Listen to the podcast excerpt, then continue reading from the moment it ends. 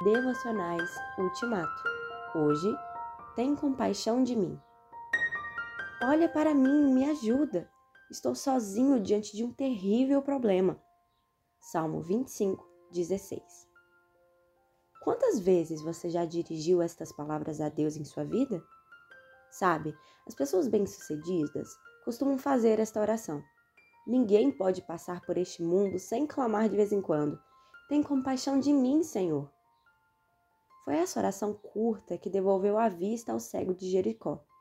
Embora repreendido e pressionado pelos outros a se calar, ele cada vez gritava mais: Filho de Davi, tem misericórdia de mim.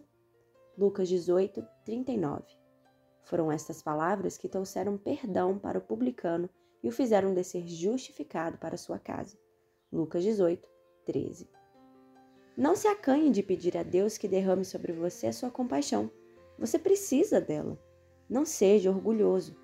Declare a sua angústia diante de Deus com ousadia. Peça socorro. O que mais você pode fazer em certas situações de extrema pressão e de grande perigo se não gritar: Tem compaixão de mim? E os salmos estão cheios desse tipo de súplica. Tem compaixão de mim, Senhor, porque eu me sinto debilitado.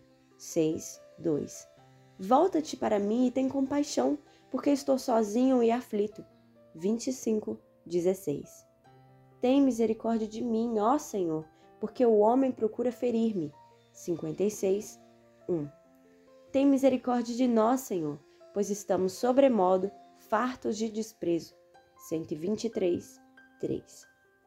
Como você pode ver, as passagens acima são muitas as razões que podem levá-lo a pedir a compaixão de Deus.